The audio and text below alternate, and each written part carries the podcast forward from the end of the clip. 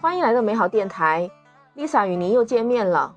今天是大年初六，Lisa 在温暖的广东，祝福您身体健康，万事如意，虎年吉祥，恭喜发财。北京时间二月四日晚上，举世瞩目的第二十四届冬季奥林匹克运动会在我们的北京鸟巢国家体育馆隆重举行了。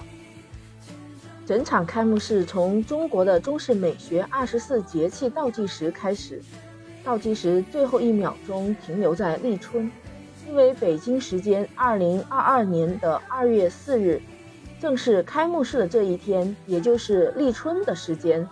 冬奥之时，立春之日，不仅仅是节气，也寓意着各国的朋友们共同迎接了一个新的春天。与咱们冬奥会的口号“一起向未来”来了一个大结合，还有另外一层意思。咱们北京的冬奥会是冬奥会史上第二十四届，那是不是和这个二十四节气又特别的合理呢？本届开幕式没有明星，没有歌唱家，也没有舞蹈家，整台演出所有的演员都是大中小学生、普通的市民。整个节目看下来，真的是每一个环节都能在人们的脑海中留下一个非常深刻的印象。咱们冬奥会的元素是冰雪，我们从一滴水墨到黄河之水，最后凝结成了冰立方。紧接着，冰球运动员挥杆把冰立方击破裂了，巨大的冰雪五环就从破裂的冰块中慢慢的露出了它的。真面目太漂亮了！这个雕刻的冰雪五环，是我看到的有中国韵味又有高科技相结合的一个全新的展示。接下来就是运动员入场的环节了，这里面有好几个看点，我在接下来的节目里面详细的说一下那些美好的环节。全部的各国代表团的引导牌组成了一个巨大的大雪花，由小雪花变成大雪花以后，再加上缠绕的橄榄枝，就构成了一个主火炬。只有我们这一次的火炬上写了所有代表团的名字，它是世界上每一朵雪花融汇成的，这是百年来都没有出现过的。不得不说，这个创意十足的一个。大雪花作为奥运火炬的火炬台冉冉升起，这展现了我们国家和全世界人民一起共同一心，一起向未来。这些独具创意的环保点火，造就了一幅恢宏的视听盛宴。二月五日，昨天迎来了我们的首个比赛日。当然，这一场比赛里有 Lisa 最喜欢的短道速滑的比赛，所以 Lisa 特意做了这一期节目。和你来一起分享，短道速滑男女混合接力赛是第二十四届北京冬奥会新增加的一个项目之一，那就会产生历史上该项目的首枚金牌了哦。经过激烈的多回合的比赛，最终由中国、加拿大、意大利、匈牙利四支队伍进入了决赛。Lisa 对这场比赛是看得眼睛都没眨一下，盯着屏幕一直看到结束。当然，我们中国队有武大靖、任子威、许春雨和范可新、张雨婷这五位实力派选手参加决赛。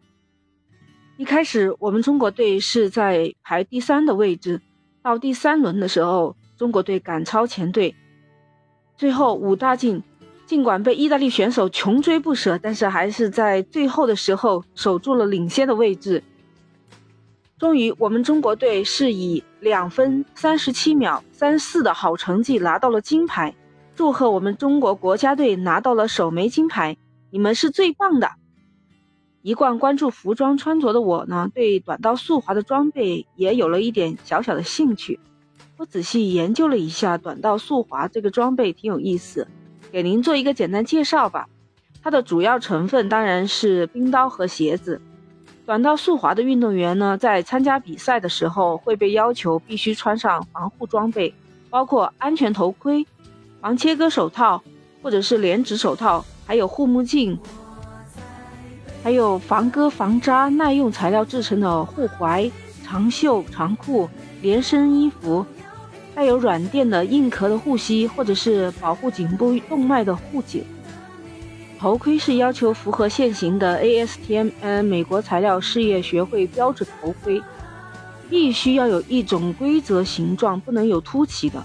我们这一场呢是接力赛，接力赛的时候每个队要求佩戴不同颜色的头盔罩，头盔罩的颜色就红、黄、蓝、绿。我们国家这一次戴的是红色的，还有手套，一般要求轻便、不易脱落、耐磨损等等。由于运动员在弯道滑行的时候速度过快，倾斜角度也是非常的大，左手呢常常是就浮到了冰面上。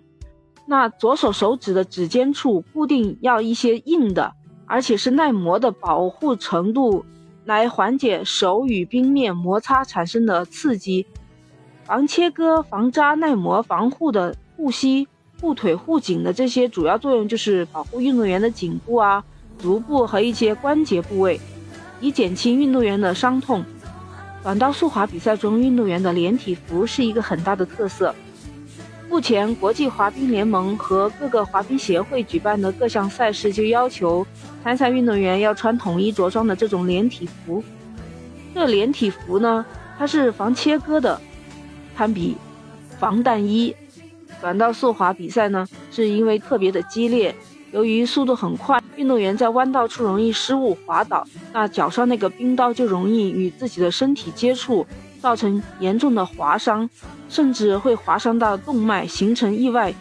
所以比赛中规定，运动员就必须穿防切割功能的衣服。那这种防切割功能的衣服造价是多少呢？两千八百元左右人民币。它是一种特殊的与其他材料。混合仿制的一种纤维制作的东西，这种纤维也是制作防带背心用的特殊的材料，所以可以最大限度的避免发生生命的危险。护目镜，大家这两年在疫情时间应该也都知道了，就是保护运动员的眼睛，防止冰沫、水珠、灰尘溅到自己的眼睛，对眼睛造成伤害。还有，它还能防止一定的强光照射的作用。护目镜呢，具有透明度高、弹性又好、不容易碎裂这种特性，但也不是必须要佩戴的，可以根据自己的情况来决定。说到冰鞋，那就必须是必备的器械之一了。我们一直以为短道速滑的鞋和速度滑冰的鞋都是一样的，其实完全不一样，因为速度滑冰的赛道是四百米。短道速滑的赛道是一百一十一点一二米，那短道速滑它是速度又快，弯道又非常多，而且急。这两种鞋子区别在速度滑冰上，因为它时间长嘛，所以它的鞋底呢就只有一个固定位，就是鞋和冰刀固定在前面的那个部位的一个固定位，就像我们现在穿拖鞋那样的意思。后脚跟是可以掀开的。一蹬就蹬开了，就像拖鞋那样。